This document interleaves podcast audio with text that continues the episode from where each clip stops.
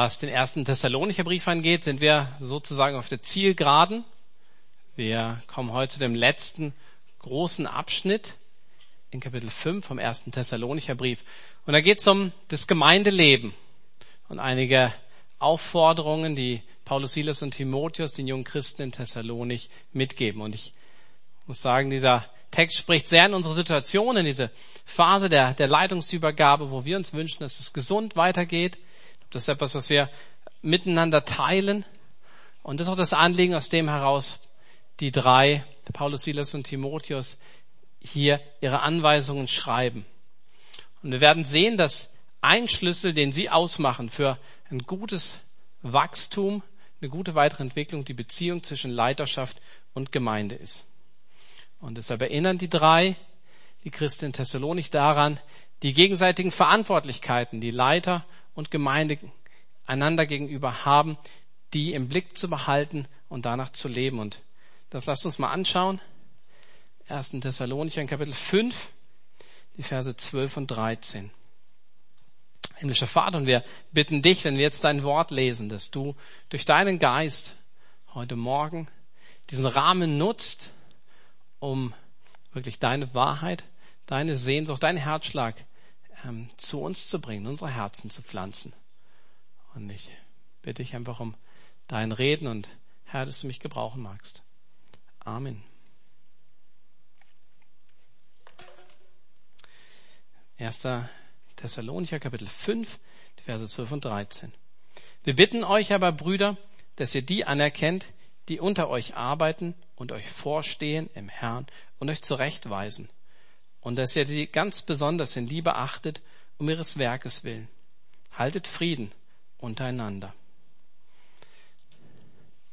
Es sind jeweils drei Anforderungen, Verantwortungsbereiche, die jeweils Leiter und Gemeinde gegenseitig haben. Und ich möchte erstmal die drei Verantwortlichkeiten herausstellen, die die Leiter der Gemeinde haben.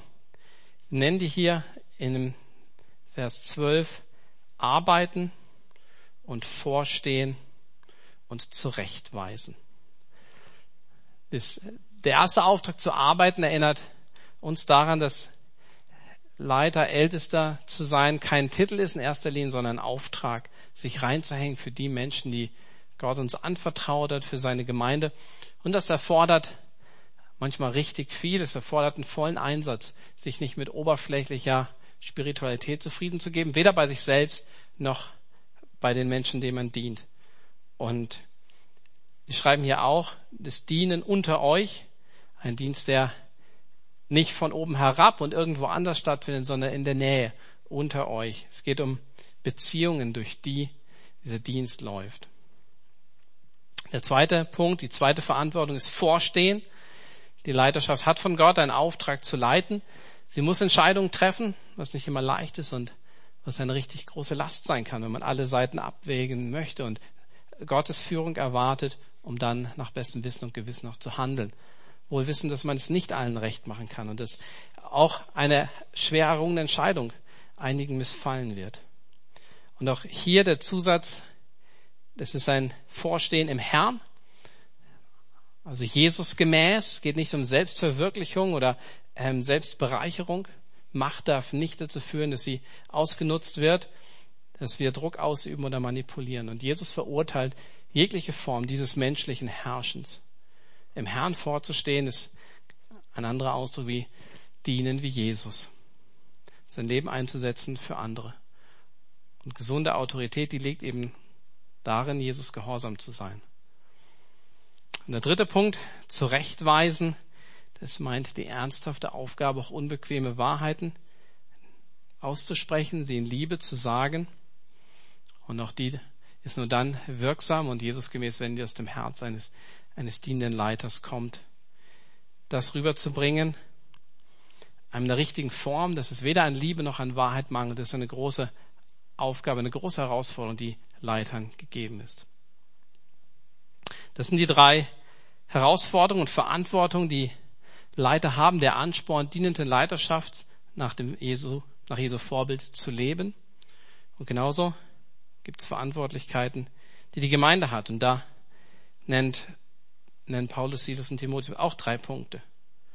Anerkennen in Vers 12, ähm, in Vers 13, in Liebe achten und dann schließlich Frieden halten. Anerkennen ist, glaube ist klar, dass Leiter, die im Sinn Jesu dienen, auch Wertschätzung und Respekt verdient haben. Und es kann ganz unterschiedlich aussehen. Da gibt diesen einen Witz von einem Mann, der grundsätzlich in jeder Predigt des Pastors schläft. Und damit, da ist keiner von euch mit gemeint. Das ich immer ganz anders.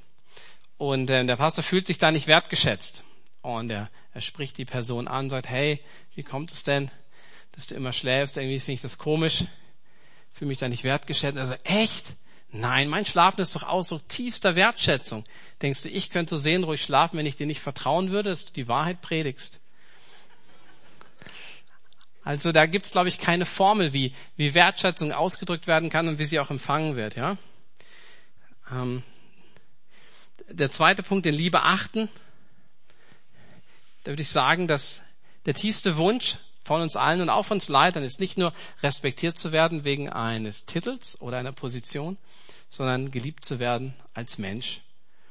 Und dann heißt es hier noch, um ihres Werkes willen, vielleicht ist das eine Anspielung darauf oder eine Erinnerung daran, ähm, Dienst nicht selbstverständlich hinzunehmen, ähm, sondern darin Liebe zu sehen, die durch Arbeit zum Ausdruck kommt und deshalb in Liebe zu achten um ihres Werkes willen. Und der dritte Punkt hier ist Frieden halten.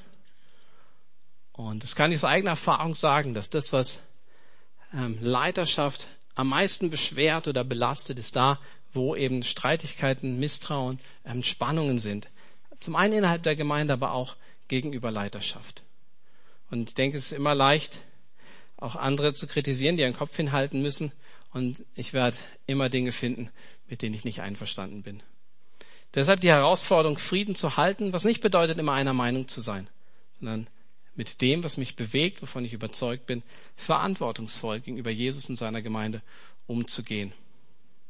Und meine Überzeugung so auch abzuwägen und meinen Umgang damit, dass der Frieden eben gewahrt werden kann. Ich persönlich habe gute Erfahrungen mit persönlichen Gesprächen gemacht, im Gegensatz zu einem Gerede hintenrum oder auch wie emotionalen E-Mails. Und ich glaube, es braucht ähm, Vergebung und die Gelegenheit auch immer neu Vertrauen oder die Gelegenheit zu geben, dass neu Vertrauen aufgebaut werden kann. Und an manchen Punkten ist vielleicht auch dran, überzogene Erwartungen ähm, zu, ko zu korrigieren. Weil ähm, ja, unser großer Hirte Jesus ist und wir doch auch nur in, ja, als Menschen, hoffentlich in seiner Kraft, aber auch als Menschen mit unseren Begrenzungen dienen. Und Paulus und Silas machen noch weiter. Nach diesem Abschnitt, wo es um Leiterschaft und Gemeinde geht, kommen jetzt zwei Verse. Da geht es um die allgemeine Verantwortung ähm, einander gegenüber in der Gemeinde. Die Verse 14 und 15. Wir ermahnen aber euch, Brüder, weist die Unordentlichen zurecht, tröstet die Kleinmütigen, nehmt euch der Schwachen an, seid langmütig gegen alle. Seht zu, dass niemand einem anderen Böses mit Bösem vergelte, sondern strebt alle Zeit dem Guten nach gegeneinander und gegen alle. Niemand von uns ist perfekt. Wenn du die perfekte Gemeinde findest, dann kennt er den Spruch, dann halt dich fern, weil du sie ruinieren wirst. Und das bringt so auch vielleicht so die Haltung zum Ausdruck, dass wir auch mit unserer Unvollkommenheit in die Gemeinde passen und jeder von uns findet sich wahrscheinlich von Zeit zu Zeit mehr oder weniger auch in einer dieser Rollen wieder, dieser Personengruppen, die hier angesprochen werden. Und sicher kennen wir auch Leute um uns herum, auf die diese Beschreibung zutrifft. Und ich möchte nochmal diese, diese fünf ähm, Beschreibungen, auch die fünf Aufträge, die damit verbunden sind, ähm, durchgehen. Und somit, vielleicht kannst du im Hinterkopf einfach mal äh, Gott die Frage stellen, ähm, einerseits vielleicht, wo du dich, in welcher Gruppe du dich manchmal befindest und wen du kennst in deinem Umfeld, auf den diese Beschreibungen zutreffen. Und zum einen die Unordentlichen, damit sind nicht Messis gemeint, sondern Leute, die in der Gemeinde ihr eigenes Ding machen. Wenn es darum geht, alle Mann an Bord, dann sind die irgendwo anders unterwegs in irgendeine andere Richtung. Entweder weil sie vielleicht es nicht mitbekommen haben, es nicht verstehen oder sehen können, oder auch weil sie bewusst sich dagegen stellen wollen. Und dann, dann heißt es hier, der Umgang damit soll sein, dass sie zurechtgewiesen werden. Und wer soll das machen? Der Pastor? Nein, die Brüder oder auch die Geschwister. Die sollen das machen. Das ist eine gemeinsame Verantwortung. Und ich würde sagen, es ist sogar oft besser, wenn das nicht jemand ähm, macht, der vielleicht seine Autorität jetzt so in die Waagschale werfen will oder muss oder dem man unterstellen könnte, er möchte seinen Stolz da ähm, aufpolieren, dass doch alle irgendwie ihn unterstützen und eine bestimmte Entscheidung mittragen, sondern das Beste ist, wenn das geschwisterlich, brüderlich gemacht werden kann von Leuten, die der Person nahestehen und in ihr Leben sprechen können. Und ich bin, vermute auch, dass es hier keine Formel gibt, wie das zu machen ist. Und hier, es bleibt auch bei dem Auftrag ähm, der Zurechtweisung. Wie? Den Weg müssen wir finden. Ich persönlich habe gute Erfahrungen gemacht, sich zu vergewissern, dass ich es aus Liebe mache, dass ich wirklich sagen kann, mir ist die Person nicht egal und deshalb ist mir auch ihr Verhalten nicht egal und dass ich nicht hingehe, um einfach meine Meinung loszuwerden oder einen Auftrag abzuliefern, sondern das Gespräch suche und auch bereit bin, einen Weg zu gehen. Und da, da müssen wir immer wieder auch um Liebe beten, dass so etwas wirklich gelingen kann. Und dass eine Zurechtweisung erfolgreich ist. Nicht nur, ich habe es gemacht und jetzt ist es bei ihm, sondern dass es wirklich gelingt, jemanden zu gewinnen, zurückzugewinnen vielleicht. Der zweite Punkt, das sind die Kleinmütigen. Ihnen, ihnen fehlt sein Mut, sie machen sich viele Sorgen, sehen alle Gefahren, sind voller Zweifel und scheuen einfach den nächsten Schritt. Und mit ihrer Haltung halten sie vielleicht auch andere von dem nächsten Glaubensschritt ab. Und der Umgang hier soll sein, dass wir sie ermutigen. Und wer soll sie ermutigen? Die Geschwister, alle. Ich glaube, es kann helfen, wenn man tatsächlich auch Angst äh, ernst nimmt, wahrnimmt und dann aber auch gemeinsam sucht, welche Zusage Gottes, welche, welchen Wesenszug Gottes kann ich dieser Angst auch entgegenstellen. Dann das dritte, die Schwachen. Und das könnte man auf zwei Arten verstehen. Einmal schwach im Sinne von geistlicher Disziplin. Ähm, Leute, denen sehr schwer fällt, Versuchung zu widerstehen und die immer wieder in dieselbe Sünde fallen. Oder auch schwach in Bezug auf Glauben und Freiheit im Glauben, so dass ich mich sehr, sehr beengt fühle und die Freiheit, die ich eigentlich in Christus habe, gar nicht, gar nicht wahrnehmen kann. Und da ist einfach die Tendenz, dass die, die stark sind im Glauben, sehr leicht herabschauen auf die, die nicht dieselbe Souveränität oder Freiheit empfinden in ihrem Leben und für die vieles so schwer ist. Und die Aufforderung hier ist, diese Schwachen anzunehmen. Und wer soll das tun? Die Geschwister. Ja, und sie sollen sie willkommen heißen in meiner Nähe. Und ich glaube, dass wenn meine Haltung stimmt, dann wird auch das, was, dann braucht man nicht über Methoden zu reden. Es wird dann irgendwie über mein, die Art und Weise, wie ich Leute willkommen heiße, ähm, wie ich handle, zum Ausdruck kommen. Dann gibt es noch die Langsamen.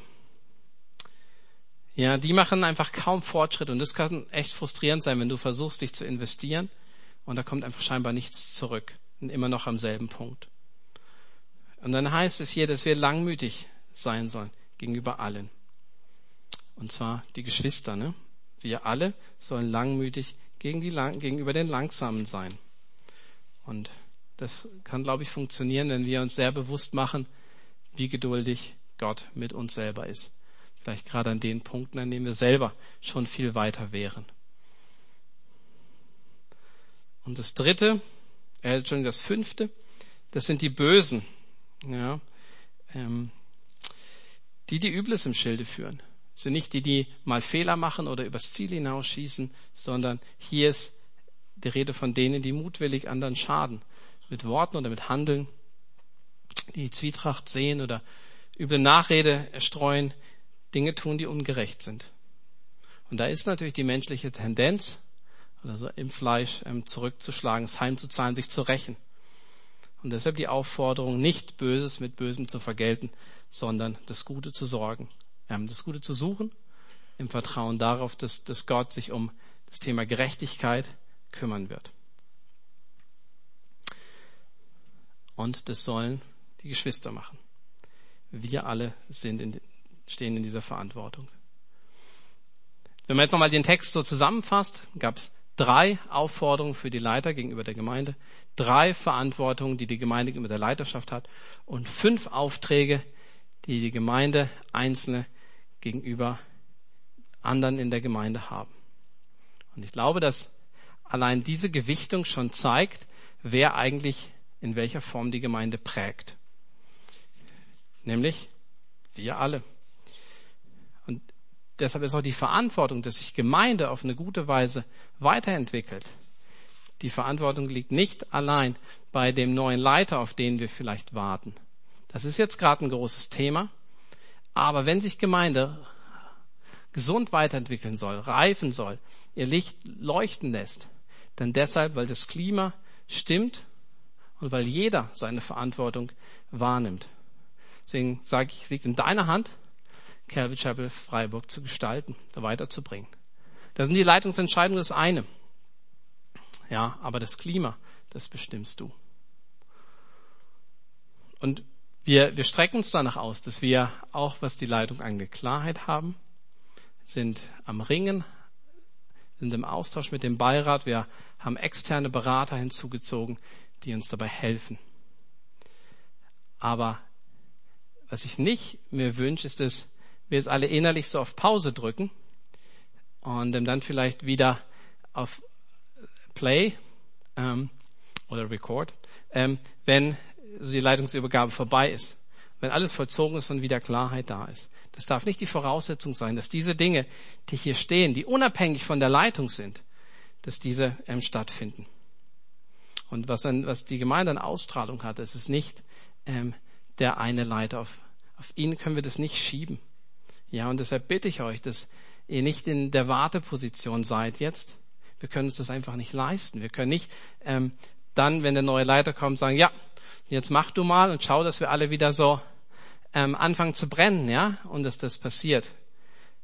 Wir, wir müssen das selber halten, ja, selber heiß sein und heiß bleiben und, und diese Aufträge uns zu Herzen nehmen. Und da wäre jetzt zum einen so die Frage, wen hast du konkret in deinem Umfeld? Und bei diesen, bei diesen fünf Punkten kannst du Gott einfach fragen, wer sind denn die, die Unordentlichen? Ja, wer sind die Schwachen? Wer sind die, die Ängstlichen, die Mutlosen? Wer sind die Langsamen? Und wer sind die Bösen? Ähm, und was kannst du da, da hineinbringen? Aber gleichzeitig auch die Frage, wo bin ich denn in dieser Rolle? Ja, wo fühle ich mich irgendwie nicht mit dabei? Wo, wo merke ich, dass ich einfach, dass mir der Mut fehlt? Dass ich schwach bin und Schwierigkeiten habe in bestimmten Bereichen? Und wo brauche ich denn Geduld oder wo ähm, würde ich es auch annehmen, wenn jemand sagt, hey, das muss sich ändern. Und vielleicht auch darum zu bitten oder sogar aktiv jemanden zu suchen, der, der so eine Rolle auch ausüben kann, um gemeinsam ähm, stark zu werden.